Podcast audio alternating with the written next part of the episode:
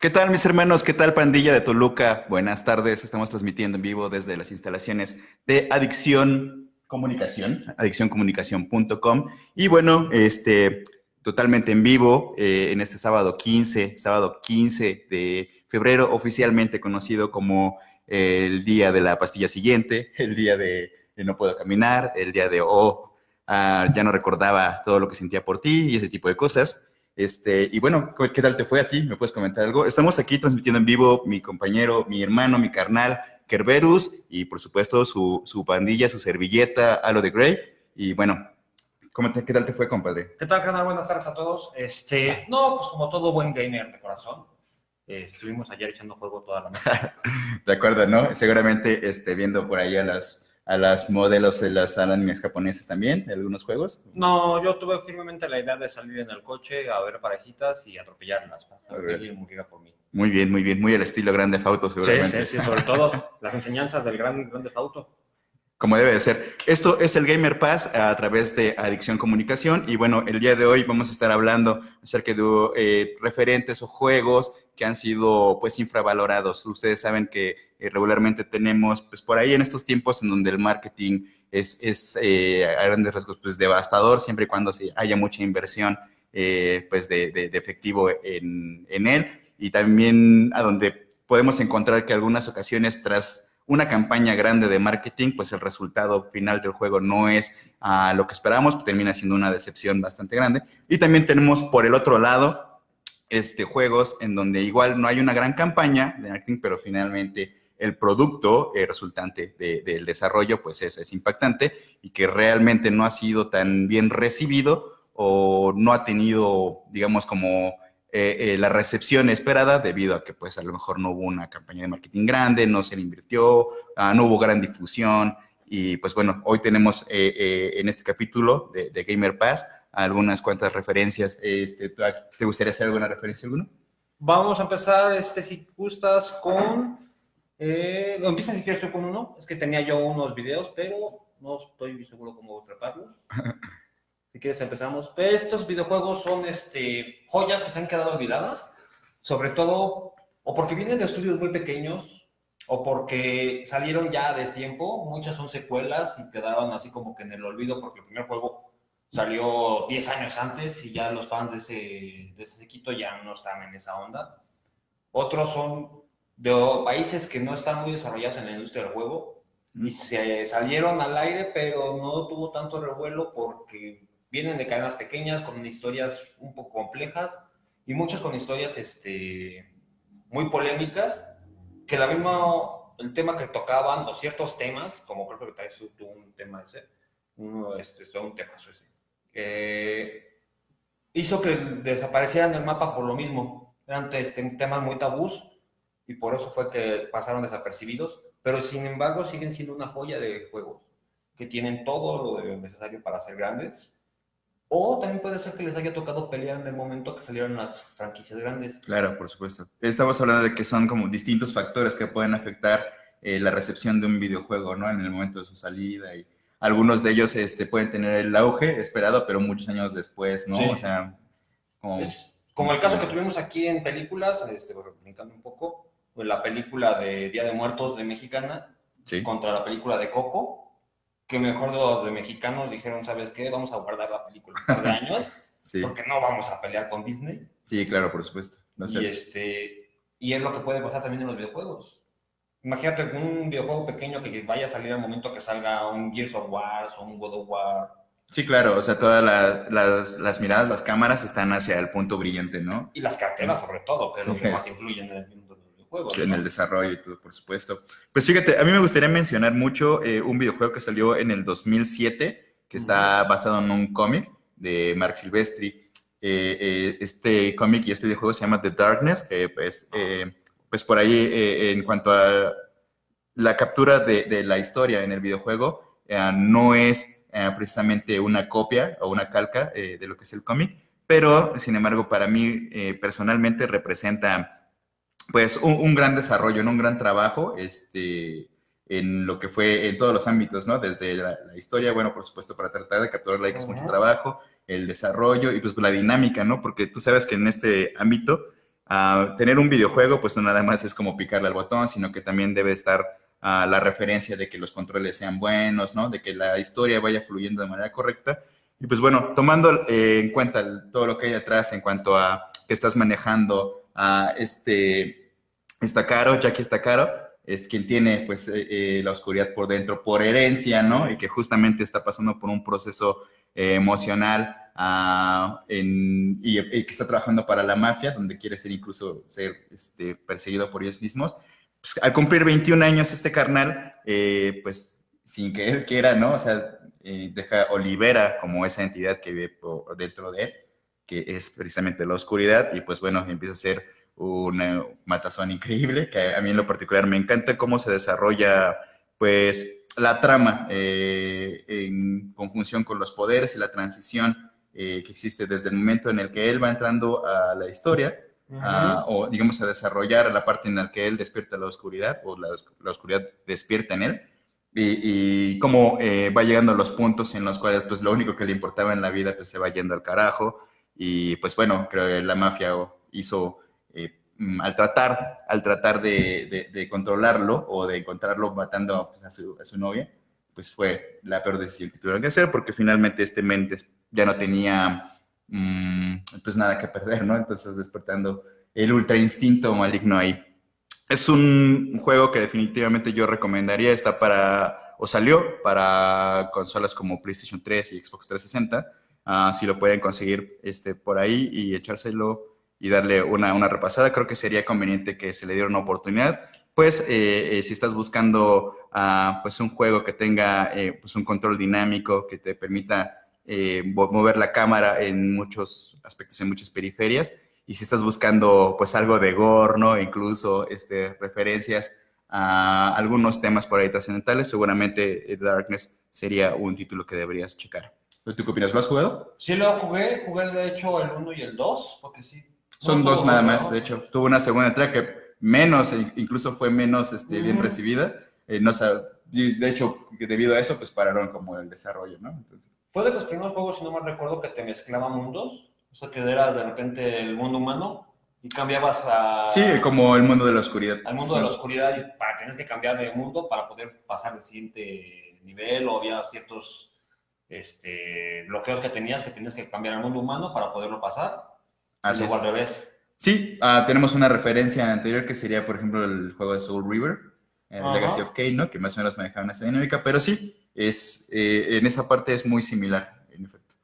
También fue uno de los juegos más oscuros que salieron, creo que eso le afectó bastante. Sí, también, porque estamos pensando que no es como un título que sea realmente abierto, hoy en día que está regido todo por clasificación, entonces seguramente era algo así como M o Mature para mayores de 18 años, porque en efecto, pues... Eh, te tienes que comer el corazón de tus enemigos, ¿no? Ese tipo de cosas, tienes que ¿no? las almas. Exactamente.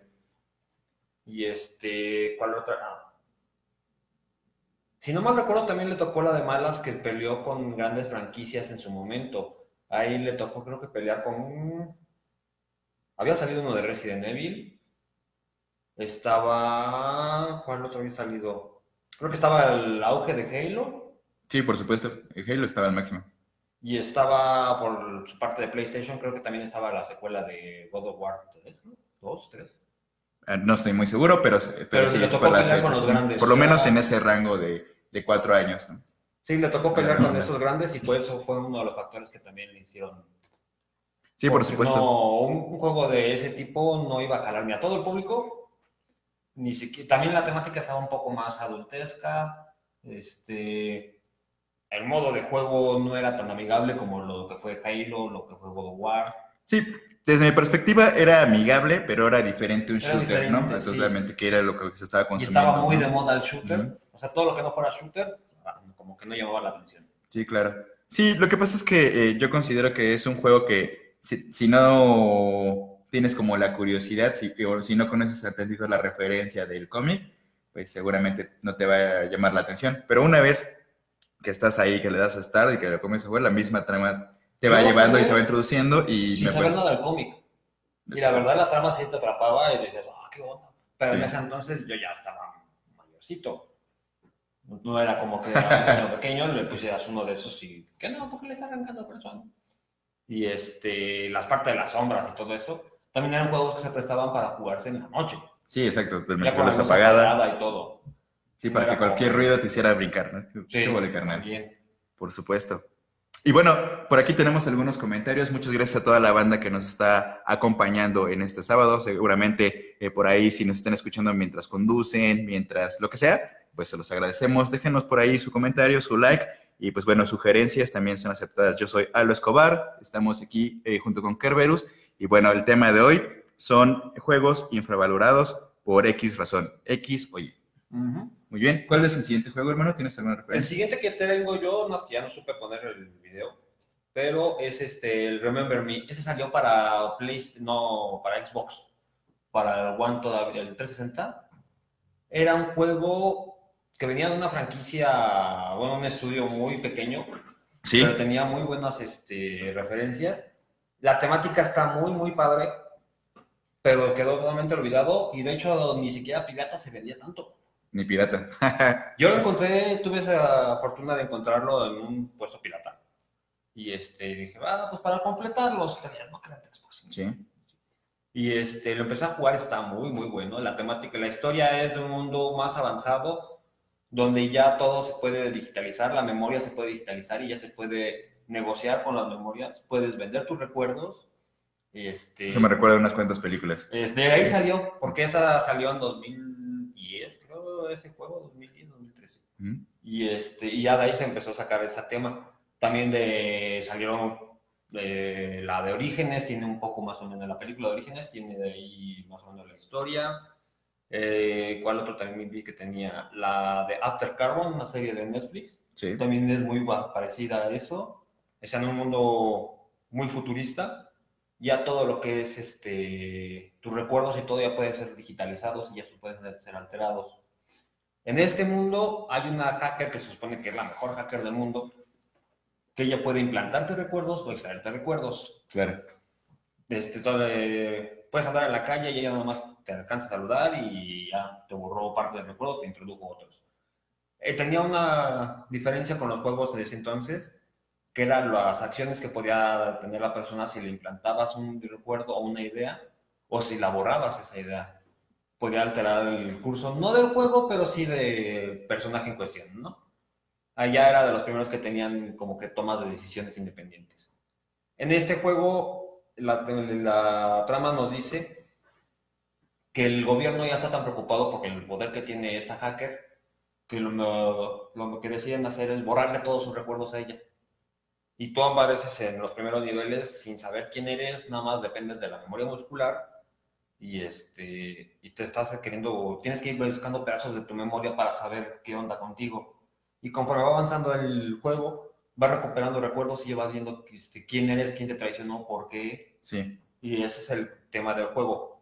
Lo malo de este juego que tenía, venía de una franquicia, bueno, de un estudio pequeño, perdón, y este, aunque es un trabajo muy estético, no tenías la exploración de mundos, no tenías, el camino estaba muy lineal, No entiendo. no tenías así como que para explorar, o sea, tenías que ir para acá y para acá. Sí. Y no había ni siquiera como que, ah, espérame, déjame por acá. No, porque te salías del camino y aquí te salía la flechita de luego.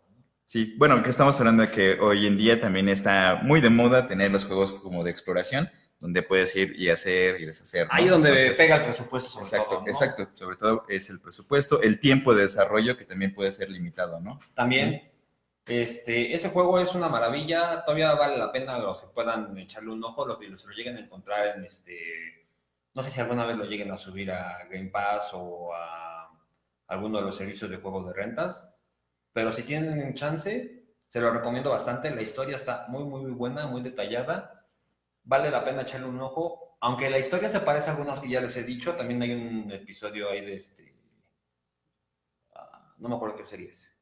¿Por qué consideras que ese juego es infravalorado? No hizo revuelo, en primera porque venía de estudio pequeño.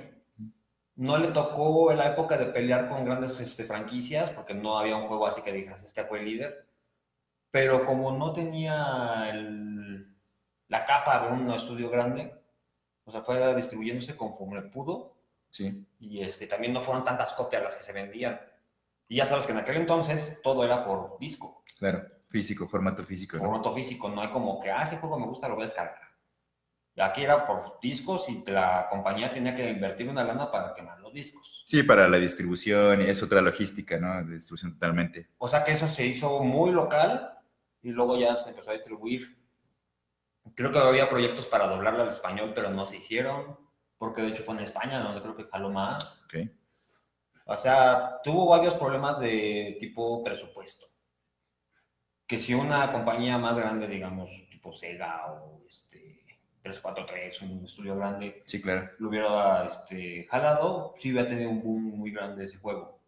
Más que nada fue eso. Como el tema de la distribución fue lo que lo hizo am, que no, no tuviera la recepción que se pudiese No llegó al público en el momento que tuvo que. Sí, Te digo, todavía en la actualidad es muy difícil que llegues a encontrar este, una copia de él. Y, este, y eso que te digo que ya pasó a ser dentro de los infravalorados, de los mencionados. Porque todo el mundo que te. Un juego que hayas, este, que quieras jugar porque valía la pena y están esos en la primera lista. Por la temática, por el modo de juego. También fue de los primeros juegos que te permitían. No había muchos combos, no había muchos golpes, sí. pero te permitía personalizar los combos. Ah, ok. Ya- Eso es difícil de encontrar. eso es difícil de encontrar y fue de los primeros que lo hizo. Tenías la manera, tenías como cuatro, creo que cuatro series de combos que podías personalizar, pero ya tenías ese chance. Sí. Ya no era como el clásico XXX, sí, los autocombos casi los casi. ¿no? que, que, "Ah, no sé qué hice, pero ya maté a todos. Sí, entiendo. Como los de Noob Saibot, ¿no? Ándale. como también en God of War, que de repente te atrapas y, "Eh, no sé qué estoy haciendo, pero ya estoy pegado a todos. Sí, el chiste es destripar, ¿no? Es Básicamente. más gente. Qué loco, hermanos. Pues bueno, les repito que estamos transmitiendo totalmente en vivo desde la ciudad de Toluca, cuando son cerca de las 6.30 de la tarde. Y bueno, el 15 de febrero oficialmente el día llamado de el día de la pastilla siguiente. Eh, no, el día de la pastilla del día siguiente. Bueno, las que quieras, ¿eh? Por supuesto, porque quién sabe cómo estuvo la acción. Eh, un saludo por allá a Pepe Tejada, que nos está escuchando. Ah, un saludo a Alice, Oli. Y bueno, el tema de hoy que tenemos aquí en Gamer Pass es juegos infravalorados hasta el momento. Llevamos dos grandes juegos. Uno es, Este, Remember Me, de Xbox. por supuesto, y otro que tenemos, ah, o que hemos mencionado, que es The Darkness, ah, basado en el cómic de eh, Silvestri, Mark Silvestri, y, y que salió en 2007. Este juego eh, The Darkness salió en 2007 y el otro lo tenemos en 2014. No, 2013. 2013, 2013. Muy bien. Como otra referencia, a mí me gustaría dar, este, por supuesto, hermanos, si ustedes tienen al- algún juego del cual quisieran que platicáramos al respecto, pueden dejarlo ahí en el chat, en sus comentarios, y con gusto nosotros los, los leemos en unos, en unos segundillos. Y bueno, ah, me gustaría mencionarte, por ejemplo, un juego que a pesar de que viene de una franquicia grande, ah, pues no considero que haya sido bien recibido. Y esto es eh, un Call of Duty, un Call of Duty que, que es eh, particularmente el Advanced Warfare. Eh, este juego pues salió en el 2014, hermano. Eh, sin embargo, no tuvo eh, la las referencias de venta como, como, como se hubieran esperado, ¿no? Según los reportes que eh, he visto en internet. Y bueno, seguramente también se nota en los servidores de juego en línea, ¿no? Y yo considero que este juego, ah, su mayor o, o su, su talón de Aquiles fue en que, como ustedes saben, Call of Duty cada año nos entrega una pieza, ¿no? De, de- de la saga. Este, cada año hay una entrega de una desarrolladora diferente. Eh, esta versión en específico, Advanced Warfare, ah, vino desarrollada de, eh, la- de, eh, el estudio Sledgehammer. Ajá. Entonces, este, creo que todo está en que, pues, el público no quería más de lo mismo. Simplemente estaban diciendo, oh, esto se está volviendo un FIFA cualquiera, que nos dan cada año con año. Este, y pues bueno, eso eh, definitivamente, el tener este, dos, dos, dos lanzamientos eh, casi paralelos en el momento de la salida de Advanced Warfare, lo que fue lo que les pegó, más otros juegos que tenemos ahí este, por salir como Battlefield. Entonces, ah, son como distintos factores que han afectado. Sin embargo, es un juego eh, infravalorado que deberíamos darle una oportunidad. ¿Por qué? Porque realmente la historia eh, eh, aquí es, es- es- importante. Estamos hablando de que ah, tú tienes aquí el control este, de, de, eh, un compadre, pues, ¿qué te late? Ponle el nombre que quieras, se llama John Mitchell en esta ocasión. Pero, pues él va a la guerra con uno de sus amigos, lamentablemente las cosas salen mal, estamos hablando que es el, el año 2000, 2054, me parece, donde pues el mundo ha estado en guerra durante eh, pues de los 2000 para ese entonces, ¿no? Eh, particularmente en un ataque en Corea del Norte, es a donde una misión pues fracasa y pues este carnal, nuestro protagonista John Mitchell, pierde un brazo y también pierde a, su, a su mejor amigo.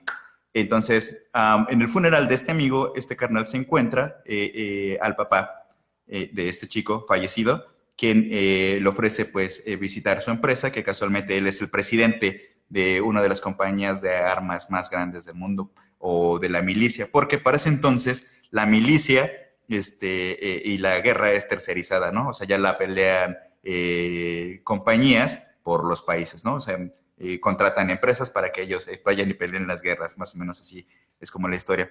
Total, que eh, pues mientras tú le das una oportunidad a este, a este padre, que casualmente está, ¿has visto? Está mm, interpretado por Kevin Spacey, antes de que tuviera tantos problemas este, de índole sexual, si ustedes saben. y antes de que lo corrieran de Netflix y House of Cards, por supuesto. Sí, también fue de los es que este juego estaba muy bueno, tenía una buena historia.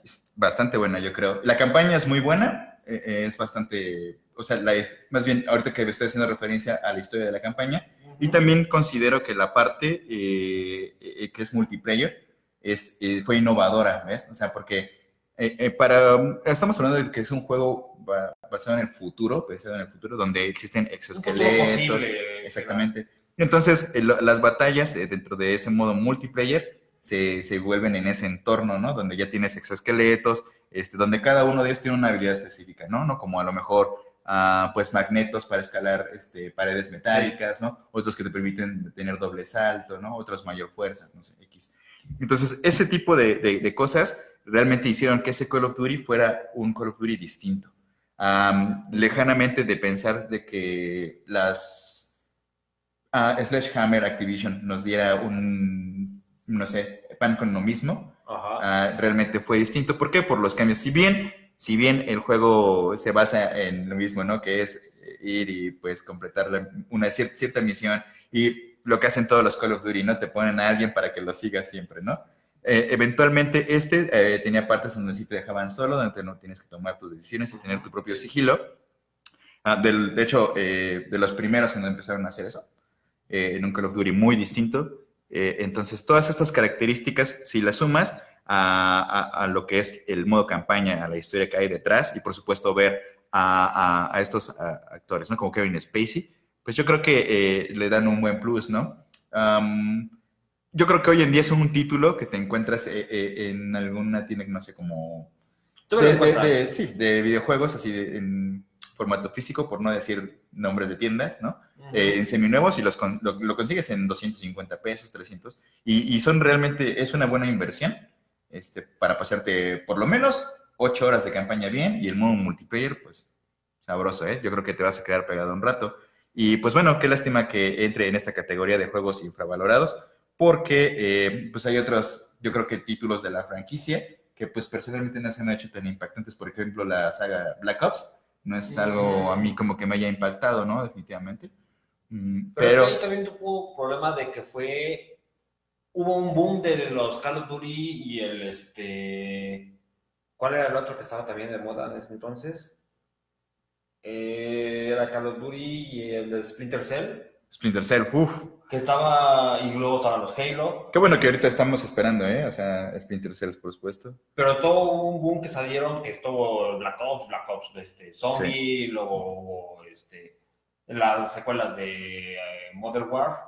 Sí. Y la multiplayer de Modern War, o sea, estaba todo el boom de disparos, pues, estaban pleno. Y luego sale este, con una historia buena, pero decías, ok, sí, pero no está ni tan al futuro como me gusta, ni tan al presente como debería, y no sé, como que no le entiendo muy bien a tu, a tu innovación. Dices, pues está haciendo más o menos lo mismo que Halo, pero se parece más a este, pero se parece más a... Como que le tocó un, un momento un poco oportuno para sacarlo. Lo hubieran sacado un poco después y hubiera sido un quitazo. No me acuerdo si sí tuvo secuelas ese juego, pero. No, se quedó hasta ahí. Fue, creo que el multiplayer lo que lo mató. Aunque era bueno y tenía sus cosas chidas, pero no se podía comparar con las grandes que ya estaban. Sí, vaya, o sea, con incluso con, creo que tiene rivales de la misma saga, o sea, Sí, ¿no? Modern War ese le partió el queque a todas. Y eso, eh, más que nada, la historia de Modern War está muy buena. Modern Warfare es buenísimo. Pero ese de, también iba a ser infravalorado si no hubiera sido porque en el juego 2 que lo vetaron en países y todos dijeron, hay un juego que lo vetó, a ver, yo quiero verlo. Sí, quizá ese, ese morbo, ¿no? También El morbo crea- de que, que ¿por qué lo vetaron en Japón? ¿Por qué lo vetaron en, este, en Rusia? Son compras seguras, ¿no? Ya dices, pum, ya hice ventas. Exactamente. Por no por nada existe la Deep Web, ¿no? Sí, sí, no, aparte lo, lo- estábamos en tiempos más presentes, podías comprarlo por eBay y te llegaba, sin importar el- dónde estuvieras. Lo único que hacía el veto era que no podías anunciarlo, Sí, porque no podías venderlo directamente, pero de ahí en fuera pues, podías comprarlo cuando quieras. Y todo ese boom se hizo así como que opacó a su mismo juego. sí. Y luego muchos vieron que era el Advance Modern Warfare, va a tener que ver con la historia. Y que no tiene que ver. ¿Me lo cambian? Sí, por supuesto. Sí, yo creo que em, principalmente eh, yo creo que el factor fue que como venía de otra entrega de Call of Duty y muy reciente, si no fueron por seis meses, ah, pues ellos estaban esperando pan con lo mismo. Entonces, sí fue eh, finalmente, y si estabas esperando pan con lo mismo, pues no era, ¿no? Ujú. También tenía como un toque distinto, lo cual pues no llamó la atención, finalmente yo creo que a algunos los terminó decepcionando, sin embargo a otros que pues decidimos seguir jugando quizá porque no teníamos otro a la mano, Sí. Ah, pues vaya, después entiendes como la dinámica y dices, oye, esto es bueno, esto es una manera diferente de jugar Call of Duty. Entonces, otro más que se suma a la lista de los juegos infravalorados el día de hoy en Gamer Pass. Yo soy Alo Escobar y tenemos a Kerberus. Y pues bueno, déjenos sus comentarios ahí, los vamos a leer en unos segundos, hermano. ¿Algún saludo que quieras mandar? Eh, queremos saludar a todos los que están conectados ahorita. Hoy tenemos aquí a Alice, a Luis, a, a Guaruso. Vamos a leer los comentarios. Saludos por ahí, Pepe, Tejada, chido, gracias por estar aquí. Oli, saludos, saludos. Juegazo fue censurado en algunos países. En efecto, así es, mi querido Guaruso. Gracias por estar en la transmisión. Y bueno, este, ¿qué otro juego te gustaría hacer referencia? ¿A qué otro juego? Otro juego que tenemos también es este, el de Alien Isolation. Ese es más nuevo. Ese todavía lo puedes encontrar, de hecho, en Game Pass. Este juego es de Alien, sí, pero no es el clásico que han sacado videojuegos de Alien, de tú eres un soldado y vas disparándole a todos y balas infinitas. Como fue Colonia Marine, que era buen juego, pero era de shooters a fin de cuentas. Sí. No le hacía honor a la franquicia. Este lo hizo Fox, o sea, los derechos de la película con una industria que está comprometida con el juego y es un survival horror y ese está muy, muy, muy padre. En la historia está medio fumada porque sí la quisieron meter dentro de la línea de tiempo de la película y dices eso, como que no es canon, pero te lo paso. Estás manejando a la hija de Ripley Ok. entre la película, creo que fue la 3 y la 4. No, la 2 y la 3, ¿no? La 3 es cuando ya la clonaron. Entonces sí la 2 y la 3. Y su hija está buscando a Ripley. Sí. Y, este, y en, ese, en esa búsqueda se encuentran una base espacial que ya tiene una infiltración de aliens. Y este es uno de los juegos que me encantó porque te hace sentir el miedo de lo que es Alien. Sí. Ya no te lo hizo un juego de acción, te lo hizo un juego de survival horror De suspenso de totalmente. suspenso ¿no? totalmente, donde cada bala cuenta, donde no vas a encontrar armas muy, muy fregonas, Sí. vas a tener que improvisar un montón de cosas y una de las cosas importantes de este juego, el alien, que es el principal en toda la película, creo que no hace uno, no me acuerdo si eran dos o uno, él está por los niveles rondando aleatoriamente, tiene su propia inteligencia artificial y tiene sus propios parámetros. No es como que ah, va a abrir esta puerta y va a salir, no, él anda rondando por donde se le da la gana y tanto te lo puedes encontrar como no, Sí. y tienes que esconderte, tienes que andar este, escondidas, este, tienes que andar este, cuidando tu nivel de ruido hacia tus latidos para poderte esconder, tu olor. Vas a encontrar misiones este, para las clásicas de que tienes que ayudarme a hacer esto para que yo te dé lo que tú estás buscando, ¿no? Ok. Pero siempre es, es una mezcla de un Resident Evil clásico con Alien. Alien Isolation. Alien Isolation. Todavía lo pueden encontrar, de hecho, en Game Pass. Vale la pena.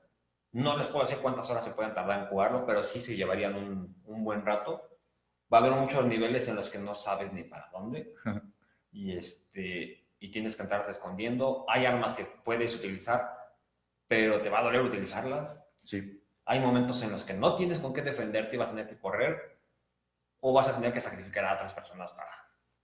Te vas a encontrar también con algunos este, colonos que ya están ahí este, haciendo su anarquía dentro de la base. También representan un reto, pero no tanto como tener el miedo de que en cualquier momento puede ya salir el alien. Sí. Ese juego es muy recomendable, un survival horror como debía de ser y vale la pena en verdad, se lo recomiendo muchísimo. Sí, ¿por qué consideras que ese, no, ese juego fue eh, infravalorado? ¿No tuvo suficiente proyección debido al marketing, debido a, no sé? En primera, todos los survival horror no tienen tanto boom. Sí, aparte de que venimos eh, de que las mayores referencias de survival horror son Resident Evil, Silent Y Hill. Resident Evil, Silent Hill, todas esas escuelas que eran de survival horror, ya se fueron metiendo más a la acción. Sí, totalmente. Desde Ya. Resident 4. Desde Resident 4 para adelante ya fue así como que busca más, eh, sacrifica historia, pero que sean de disparos. Y así ha pasado con la mayoría de los juegos. Y ahorita estábamos con ese boom y de repente sale este que es un estudio no tan grande, no tan pequeño, Sí, pero dices una franquicia que las películas también no han hecho mucho auge de ya el fenómeno alien no está en su boom y ya sacan un videojuego dices es otro colonia marino para qué sí, por supuesto. entonces yo digo que eso fue lo que más le pegó porque te digo que de hecho te lo encuentras en Game Pass es para que Mundo y Mundo lo tuviera gratis pero no De plano. Qué caray, hermano. Lo bueno es que todavía eh, podemos o tenemos la oportunidad de ir a rascarle y encontrarlo, Encontrarlo, pues ahí para que pues le echemos el ojo para que le demos oportunidad. De hecho, todos estos juegos que hemos mencionado el día de hoy, que ya son cuatro, tenemos a The Darkness, ah, tenemos Remember Me Remember Me y tenemos también Call of Duty Advanced Warfare, este, Alien Isolation. Alien Isolation. eh, los podemos encontrar en distintos ah, formatos, tanto físicos como digitales, en las tiendas de respectivas consolas, porque particularmente son juegos que, que han salido eh, para, para ambos formatos, ¿no? Eh, no podemos, ah, creo que no están, no están disponibles para Wii ni para Nintendo Switch, ¿no? no la mayoría no ¿cuál fue? creo que Que hasta donde yo sé, no. Advanced Warfare creo que sí estuvo en Creo que, Advance- creo que sí estuvo en Wii, tienes razón, Advanced Warfare. Pero bueno, me imagino que obviamente fue una versión con, con menos este poder gráfico y ese tipo de cosas, ¿no? También Ah, es un obvio que un estudio tan grande si tuviera el poder para mandarlo a Nintendo. sin que- Sí, por supuesto. Pero bueno, eso es lo que llevamos hasta ahora en, en este programa dedicado a los juegos infravalorados, hermanos. Si ustedes eh, piensan que nos está haciendo falta algunos, si quieren hablar de uno en particular, nos lo pueden dejar ahí en comentarios en, en el chat de Adicción Comunicación. Y bueno, eh, estamos aquí Alo Escobar y Kerberos en este, en este pequeño debate. Hoy es sábado 15, 15 de febrero, cuando son cerca de las 6.40 de la tarde. Este, ahorita les decimos bien qué hora. 6.30, 6.39, 6.40, preciso un poco ahí perdido en cuanto a la hora, pero pues aquí vamos. Y bueno, a mí me gustaría hacer referencia a otro videojuego que considero que no fue valorado lo suficientemente y que creo que a partir de ahí pues ya no hemos tenido entregas o si han sido pues han sido como, según yo no, y quizá no lo sé, pero a lo mejor tú me puedes sacar de la duda, pero este es un juego que salió para PlayStation en 1999 en este continente. Mm, me parece que en Japón salió en noviembre del 2000, 2018 y está basado en la franquicia de los R-Type o R-Type, como lo conocemos aquí. Este, la cuarta entrega, particularmente esta se llama Delta, es un juego pues de navecitas en donde, que, bueno, este género se llama Shoot 'em Up, en donde pues tú sabes, ¿no? Debes básicamente de esquivar las mil balas que te avienten por ahí. Y, y, bueno, a mí me pareció una entrega impresionante que, que daba como una parte evolutiva a la saga. ¿Por qué? Porque fue obviamente eh, pues un videojuego lanzado en la consola de PlayStation que, que, que te- particularmente era buena o estaba diseñada para mostrarte ciertos factores o ciertas características de los escenarios en 3D y eso, ¿no? Entonces, este era un juego en 2D que tenía escenarios eh, en tercera dimensión o que los involucraba en esta entrega, porque pues en las entregas de Super Nintendo obviamente eso no se puede hacer debido al- a las capacidades técnicas de la consola. Este, y, pero bueno, estábamos hablando que metían como un nuevo dispositivo que se llamaba Force, que nos permitía absorber la energía pues de las explosiones, ¿no? Eh, energía como que fuera resultante eh, de cualquier impacto y que eso te beneficiaba a ti como para poder pues, resolver tu misión final. Este, estamos hablando de siete niveles en este R-Type Delta ah, que son, pues vaya, particularmente difíciles a partir del segundo, hermano. No sé si tuviste la oportunidad de jugarlos en Super Nintendo, eh, en Nintendo incluso, eh, las entregas anteriores, este, pero vaya, o sea, vaya que te ponen un reto. Mm, más o menos en esa época, o un poquito antes, está, había salido uh, Aim Hander, eh, no sé si recuerdas ese juego de, de naves, que es más o menos de ese, de ese estilo shoot'em up. Yo creo que fue un, pues, algo que particularmente le pegó. Después de In Hunter, uh, pues la banda estaba esperando algo como del calibre. R-Type sin duda eh, no es menos, está del calibre, pero eh, la banda pues igual ya no tenía, después de tantos años de haber dejado eh, la franquicia o de desarrollar por la franquicia, pues el efecto es como que te olvides de ello, ¿no? Sí. Entonces, yo creo que esto le pasó a R-Type, ¿no? O sea, no hubo también tanto marketing para ese lanzamiento, No hubo tanto mundo en medios. no hubo boom de medios, no hubo este, el tiempo que pasó eh, de, entre la última entrega para R-Type Delta, fueron factores pues determinantes, ¿no? La clara imagen o la clara referencia está Sí. en que para que la sacaran en nuestro continente pasó un año, hermano, casi casi, Sí. ¿no? O sea, También fue otro de los problemas que te decía, o sea, para que llegara un juego a cierto punto, tenía que pasar por muchas manos primero y esas manos tenían que tenerle fe al juego. por supuesto. Y este, muchas veces nosotros Tener- tenerlo como la referencia, por lo menos, ¿no? O sea, decías esto vas a vender, ¿no? Para poder invertir. A nosotros cuántos nos llegaron este, de repechaje de España. Sí. Venían hablando de español de España. sí, por supuesto. Si Horrible. llegaba por de. España, ya tenía No la certidumbre de que iba a venir a México. Y este, porque México, América nada más existía Estados Unidos y si acaso Canadá. Sí, De ahí en fuera, América era así como como el territorio olvidado. totalmente viejo. O sea que nos perdimos muchas joyas. Sí, de hecho, eh, la industria, pues tú sabes que inicialmente pues está allá, los lanzamientos son siempre, pero no pasan, menos hoy en, en nuestros días, este, que, que pase casi un año para que se haga la- el lanzamiento, ¿no? En otra parte del globo que no sea, pues, Asia, ¿no? Así es, pero bueno, ahorita ya tenemos la ventaja de que ya el juego salga en Estados Unidos, salga en Japón, no llega casi al par. Aunque sea digital, aunque sea este, físico, pero ya hay una distribución, ya vieron que también hay mercado acá. Sí, por supuesto. Aparte de que eh, estando en una era digital, pues también ah, vemos muchos, ¿no? Que tenemos multicuentas y Sí. entonces a lo mejor hay juegos que están liberados en esa parte del mundo que los puedes descargar antes, ¿no? Eh, pues, si tienes una cuenta de ese país, ¿no? Mayormente. Muchos se dieron cuenta como que, oye, ¿cómo le están haciendo para jugar esto? Ah, pues mira, entonces ya hay mercado allá, vamos a ponerlo. Ese fue lo que, lo que le pegó. Hubo muchos juegos que también este, pegaban en ciertas regiones en las que el marketing no estaba ahí. Exactamente. Entonces se moría la franquicia, aunque tuviera seguidores. Y este, hubo varios juegos. Ese fue, creo que uno, porque su mercado sí fue un poco abandonado y no le dieron el tiempo necesario como para que sea nostálgico. Y cuando salió, estaba así como que, ah, sí, sí me acuerdo. No, no se me antoja. Mejor sí, mejor no. Ah, no. Sí, como que, ah, sí, yo me acuerdo que van las navecitas, no. No, yo no lo compro.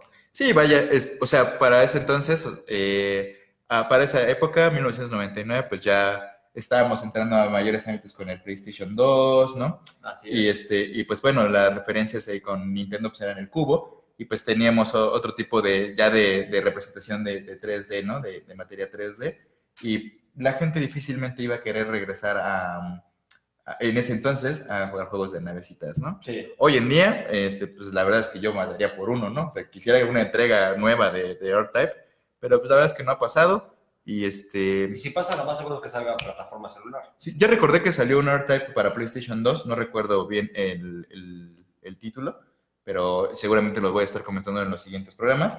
Pero, pues mira, ni siquiera lo, lo ubicaba, ¿no? O sea, Sí. para que veas. Porque, pues precisamente, ahorita si sacaran un nuevo, para mí sería un boom, pero para la- las personas que no conocen la franquicia sería así que, eh, X, ¿no? Igual lo compro, igual no lo necesito. Y aparte el este género así como de naves ya no está tan tan socorrido como antes. Y ahorita la acción es lo que llama la atención. Sí, claro, por supuesto. Así que esperemos que salga. Y yo digo que si sale va a salir más enfocado a celulares. Um, pues no estaría mal. ¿no? Bueno, ahorita ya ves que la tendencia también va para el teléfono. Sí, vaya, todo se está queriendo pasar para allá. Particularmente no es como una plataforma en la que a mí me guste jugar, pero pues entiendo a los que sí y todo eso. Bueno, ya vemos que Konami ha puesto mucho tiempo a, a ello y pues bueno, es, ha sido redituable, ¿no? El tema de las microtransacciones a través de esos juegos, entonces, eh, pues seguramente tiene futuro, hermano. Bueno, futuramente, ahí estaremos ahí, vigilando estas entregas. Así es, mis hermanos, pues estamos aquí en Adicción Comunicación, cuando son las 6, 6.46 de la tarde, tenemos el tema de hoy de juegos infravalorados, eh, por los cuales hemos pasado el día de hoy, tenemos The Darkness, tenemos Call of Duty Advanced Warfare, ah, tenemos, se me olvida el juego que me Eh, Remember Me. Remember Me. Y Isolation.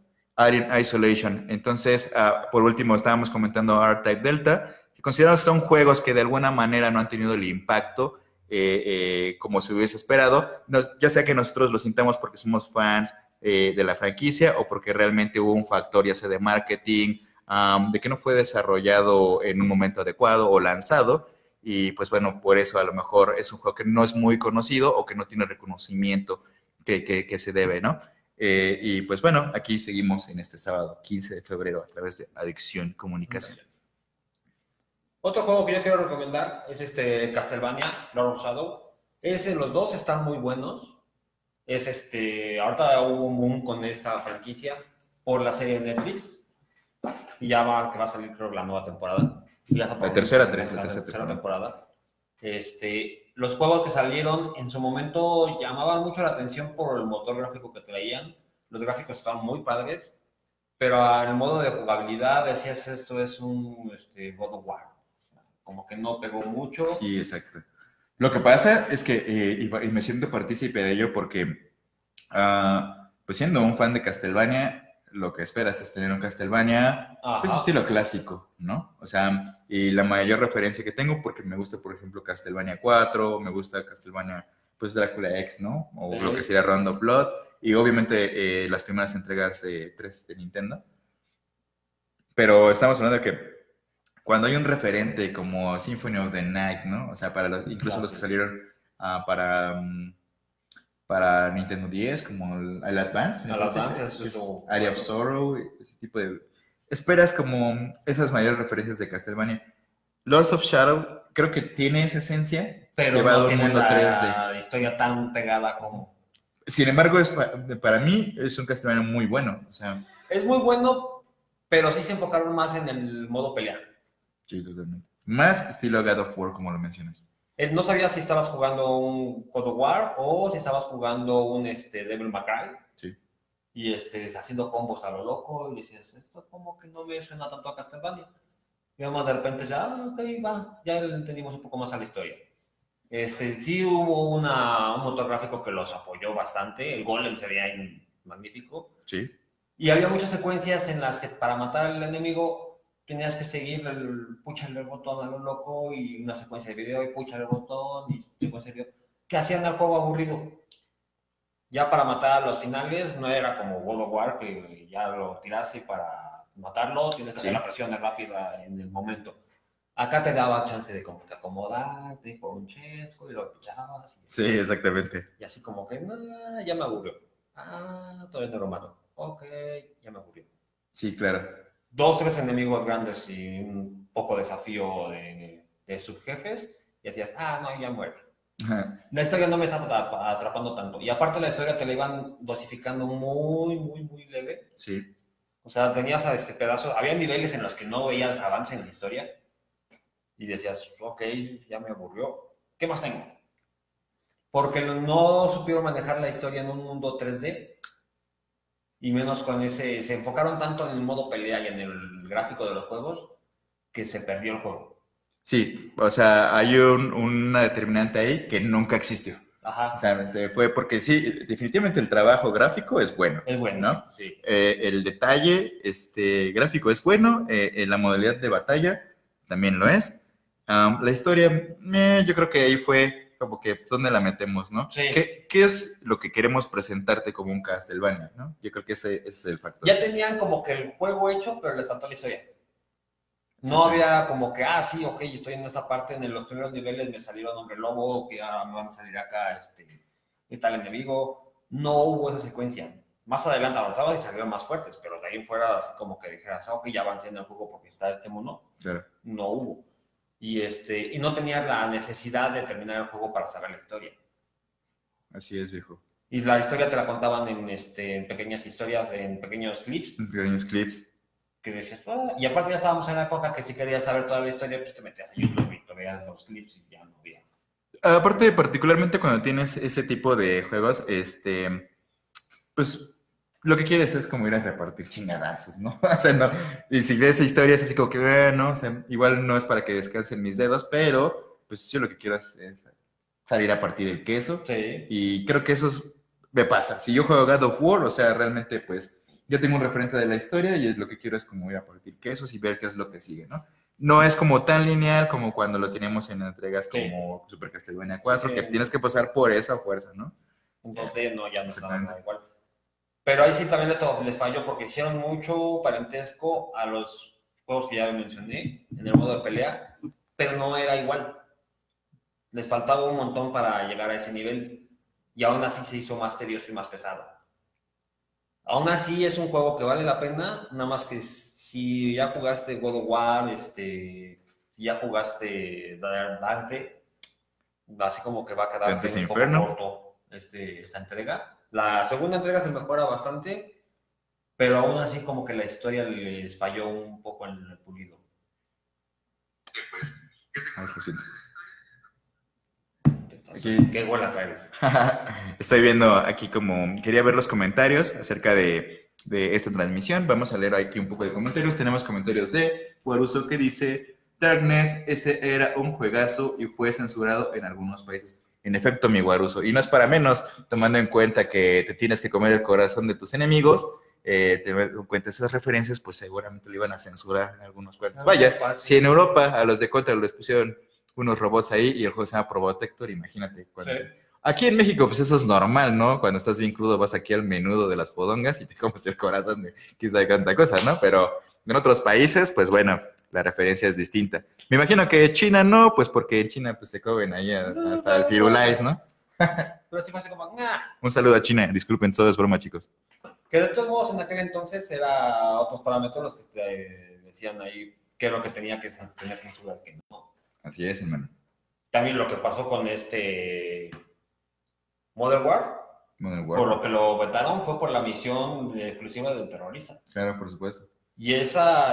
Creo hecho, que Call of, Call Duty eh, realmente ha sido polémico varias veces, ¿no?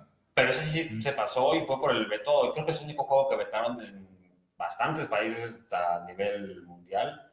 Yo que sepa, lo vetó China, lo vetó este, Rusia, lo vetó Alemania. Y, este, y no son países así como que, ah, sí estás de la chingada. Este, Italia creo que lo vetó. En Estados Unidos entró pero con restricciones. De hecho, en Estados Unidos la condición para entrar fue que quitaran esa misión. Sí. Y, este, y la misión, de hecho, mismo te dicen en el juego que si eres sensible, no la juegues, no pasa nada. Te pasarán un clip de video donde te cuenten la historia de qué pasó. Pero este, por esa simple misión arriesgaron todo el proyecto, aunque le salió muy bien. Porque ya cuando dijeron juego vetado, vamos a verlo. Totalmente. Este, Así ha habido varios, pero a la mayoría les ha funcionado. Pues sí, es que es lo que te decía al principio del programa. La verdad es que eh, en algunas ocasiones cre- crear como esa controversia, ese, ese, ese morbo, o sea, también trae billetes, hermano, ¿no? De alguna manera. Pero le pegó que fue el- en el momento adecuado. Cuando todos estaban queriendo shooters, Sí. y este decía, ay, lo que está, está tan sangriento que... Seguramente es lo que busco, ¿no? Y entonces a Darkness era un juego que tenía poca afición y de repente lo vetaron, pues no llegó a los que lo iban a consumir. Claro. Y aparte de que ahí tenía que ser físico físico y era más, más fácil restringir el acceso a... Por supuesto, hijo. Tenemos aquí otros más comentarios. Creo que Diego Martínez es nuestro top. Gracias, hermano, hoy por estar aquí con nosotros.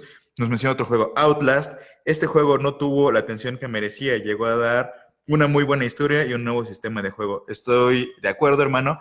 Particularmente no era muy seguidor de Outlast. Este es un juego que conocí eh, precisamente en la casa de Waruso, un día que llegamos a, comer pizza y a hacer una noche gamer en donde pues vi las referencias de, de- de- del juego, vi particular, particularmente él estaba jugando y, pues me gustó, ¿eh? O sea, la manera en cómo me puso tenso, siendo solamente yo un espectador, llegué aún así a tu casa a buscar como gameplays de eso y, pues bueno, no tengo todavía en mi colección ninguna eh, de las dos entregas, pero seguramente voy a estar buscándola por ahí en estos días. Pero todavía entramos a lo mismo, porque ese séquito de jugadores sí lo consumen y ya estaban en el proyecto de sus ventas, ese, esos números, no había un- una pérdida total, porque es un muy buen juego y puedes encontrar muchos gameplays, pero solamente son para ciertas personas. Ese nunca iba a estar en la vitrina principal junto con las franquicias. Sí, hay juegos que son dedicados, ¿no? O sea, que son para cierto tipo de personas y hay juegos que son para otros, ¿no? En lo personal, yo no juego, busco, eh, yo no juego, yo no busco juegos que sean como de baile, ¿no? Ese tipo de cosas. Sí. ¿no? Ya, sin embargo, lo vas a encontrar en las primeras. Exacto. Me acuerdo que el último que jugué de ese estilo fue algo que se llama Boost a Group, donde tenías que hacer cierta secuencia para PlayStation 1, pero bueno, años. Después de eso no volví a tocar el tema musical en ese aspecto, ¿no? Otro juego que nos menciona Diego Martínez es, por supuesto, lo, también lo mencionamos al principio del programa, Legacy of Kane Soul River. Mm, es un juego, eh, pues vaya, polémico. O sea, porque si bien en unos países no fue tan bien recibido, pues de este lado la mayoría de mis brothers, o sea, lo conoce y lo considera como una piedra angular, ¿eh? Eh, la verdad es que eh, pues es un juego que tiene una referencia pues bastante grande, tiene historia, o sea, tiene Tenía mm, buenos gráficos para su etapa, tenía muy buenos gráficos. modo de juego, o sea, y eran horas y horas, y tenía un nivel de resolución de acertijos brutal, ¿eh? O sea, a mí personalmente me costó trabajo. Y pues te decía, yo lo, te lo tengo como con referencia de que eh, pues está donde debe estar, es un juego de culto, pero también me he encontrado con casos en otros países a donde pues no lo conocen, ¿no? O sea, no, eh, incluso eh, tomando en cuenta que viene de la, del legado de Kane, ¿no? O sea, Sí, que así sí- es. pero eh, en efecto, Guaruso, o sea, estabas hablando de que podría entrar también o entra en esta categoría de los juegos infravalorados. Y bueno, muchas gracias por acompañarnos, mis hermanos. Esto es Adicción Comunicación, Gamer Pass, eh, con su compadre Alo Escobar y con Kerberos. Kerberus. Y yo creo que eh, hasta aquí llegamos el día de hoy eh, con, con este temilla. Muchas gracias por habernos acompañado este sábado 15, sábado 15 de febrero, el día oficial de la pastilla del día siguiente, siguiente. del día del Te amo más que ayer. Pero bueno, espero que tengan un, un buen sábado. Les enviamos un caluroso abrazo. Muchos saludos por allá a toda la bandilla. Este, ¿Qué tal? ¿Les gusta en playa? Death Stranding, bueno, es un juego muy bueno para PlayStation 4 nada más. Este, pero bueno, creo que también va a salir para PC el siguiente año. Y pues bueno, un saludo. ¿Alguien quieres mandar?